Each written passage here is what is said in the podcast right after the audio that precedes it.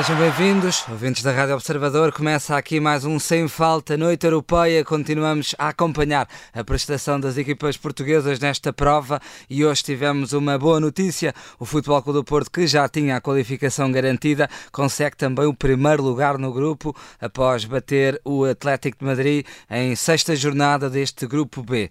Vamos analisar os casos de arbitragem. Para isso, contamos com o nosso áudio-árbitro, o Pedro Henriques. Pedro, bem-vindo. Boa noite. Boa noite. Pedro, como dupla de arbitragem tivemos árbitro principal Daniel Orsato e o vídeo-árbitro, e aqui tu referenciaste bem o Massimiliano Errati, este vídeo-árbitro que mais daqui a pouco, quando analisarmos os lances, vamos eh, certamente falar dele. Ora, para esta partida, Exato. ao minuto 5, e é aqui que vamos uh, começar, há o gol do Futebol Clube do Porto, em que numa primeira fase Taremi marca, mas no decorrer da jogada perguntou se poderia ou não haver fora de jogo e também é isso que eu te questiono, se efetivamente o golo é legal ou não.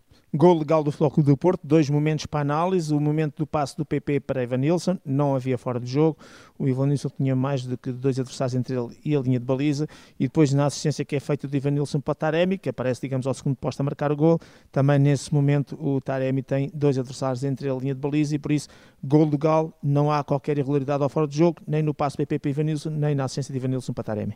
Uhum. Gol legal, primeiro gol da equipa do Futebol Clube do Porto. Passado 5 minutos deste lance, ao minuto 10, temos um choque entre João Félix e PP. Ora, na sequência deste lance, PP fica muito queixoso e Daniel Orsato deixou a jogada prosseguir, não, não demonstrou nenhum cartão amarelo. Uh, no teu entender, havia aqui motivo para algum cartão?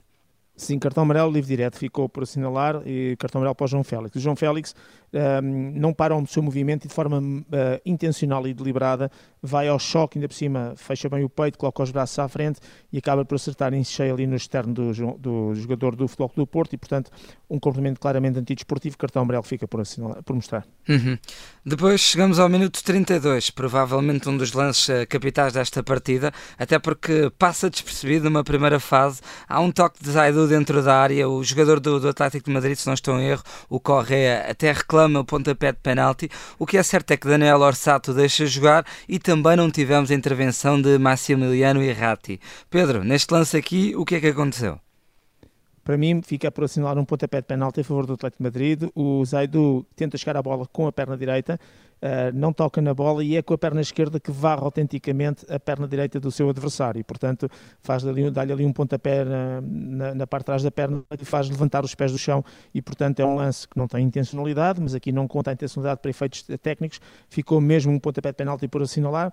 Uh, difícil para o árbitro, porque numa primeira análise é difícil ver este lance, uhum. fica a ideia de apenas contacto nas costas, mas é um lance para o vídeo árbitro atuar. E este, para mim, é claro e óbvio. Portanto, penalti fica por assinalar a favor do Atlético de Madrid. Aqui esse erro principalmente de Massimiliano Errati, o vídeo-árbitro, que não auxiliou Exato. Daniel Orsato. Um pontapé de penalti por assinalar a favor da equipa do Atlético de Madrid. Minuto 39, primeiro cartão amarelo do jogo é para Gruitch. O cartão é bem mostrado, Pedro. Sim, é tal situação, o Gruitch arma o braço, deixa o braço direito para trás e acerta ali entre a zona do pescoço e da cara de Angel Correia e, portanto, cartão amarelo por este complemento desportivo. Passado 3 minutos, ao minuto 42, há novo cartão amarelo. Esta feita é para um jogador do Atlético de Madrid, Reinildo mandava. Quem vê o cartão? Também agora sobre o Otávio, bem mostrado, é uma entrada de sola, pisar o peito do pé do Otávio. O árbitro deu na ocasião a lei da vantagem e bem, e depois na primeira interrupção uh, de jogo deu o cartão amarelo, portanto boa decisão técnica e disciplinar. Já na segunda parte, ao minuto 48, há um livre a favor do Futebol Clube do Porto com cartão amarelo para Savic, num lance em que Zaidu acaba por sair eh, mesmo lesionado. O cartão amarelo aqui é bem mostrado, Pedro. Sim, é uma rasteira, mas ao mesmo tempo um pisão no, no, no, peito do pé do Zaidu e, portanto, esta, esta dupla falta, por assim dizer. Portanto, o mais importante é que a entrada em si é toda ela negligente, não, põe, não tem em conta o perigo e as consequências do seu ato e cartão amarelo bem mostrado e livre direto, obviamente. Minuto 55 ficou-se a pedir um pontapé de penalti a favor do Porto por uma eventual mão de Griezmann. Tinha razão aqui a equipa portista? Não obstante ter havido mão, para mim, sem motivo para pontapé de penalti. É um, o Taremi salta bem alto e ao saltar bem alto e com os pés numa zona até quase proibida, no sentido da altura, uhum faz com que o jogador Griezmann tivesse tentado encolher os braços e proteger-se ele próprio. E é neste momento em que ele encolhe os braços para se proteger do salto do Taremi que acaba por levar com a bola uh, na mão. E é mesmo a bola que vai à mão e não a mão que vai à bola, por isso boa decisão de não ter sido assinado pontapé de penalti. Entretanto, ao minuto 67, o Atlético de Madrid marca, mas Daniel Orsato acaba por uh, assinalar uma falta no início dessa jogada sobre Galeno, deixou o lance prosseguir e depois sim apitou depois da, da bola ter entrado. Decisão Exato. correta do árbitro italiano?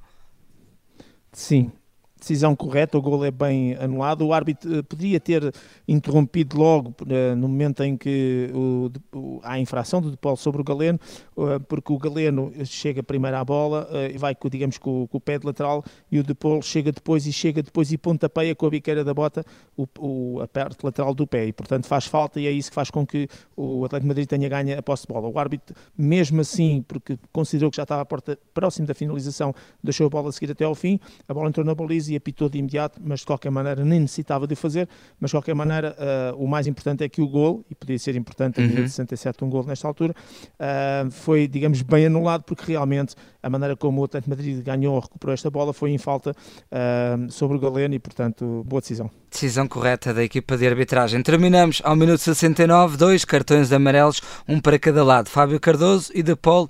Decisão acertada aqui, Pedro.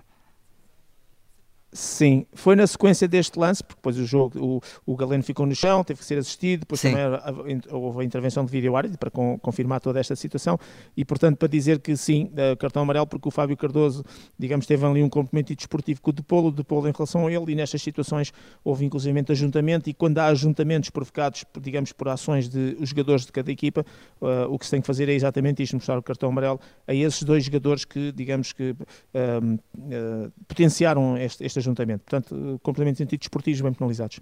Fazemos a avaliação final e global também de Daniel Orsato, juntamente com o Massimiliano Irrati, mas mais como o principal, o Daniel Orsato. Que nota tu no Exato. global lhe vais dar, Pedro Henriques? Vou dar nota 5, embora seja positivo, positivo abaixo, porque pois digamos que hum, o erro que existe acaba por, uh, e o erro do penalti não a favor, a favor do, do, Atlético de Madrid, uh, acaba por ter influência nesta nota. É um certo que há uma decisão muito importante de anular o golo ao Atlético de Madrid, porque realmente também houve falta sobre o Galeno, e aí foi, teve bem o árbitro, mas esta situação que nós aqui falámos no minuto 32, uh, necessitava da intervenção do vídeo ao árbitro, não teve, e por isso vou dar uma nota que é positiva, porque acaba por não ter impacto propriamente dito naquilo que possa ser, ter sido o resultado, mas tem, é um erro, e, e um erro de penalti penalti, uh, neste caso mais de vídeo ao árbitro do que árbitro, penalizado com nota 5, isto é positivo, mas positivo bastante baixo, nota 5. Num lance em que estaria ainda um 0 para o Futebol Clube do Porto, portanto, poderia ter feito diferença também no resultado final.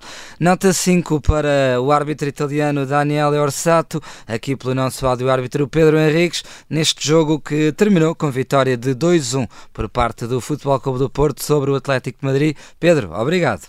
Obrigado, até já. Até já.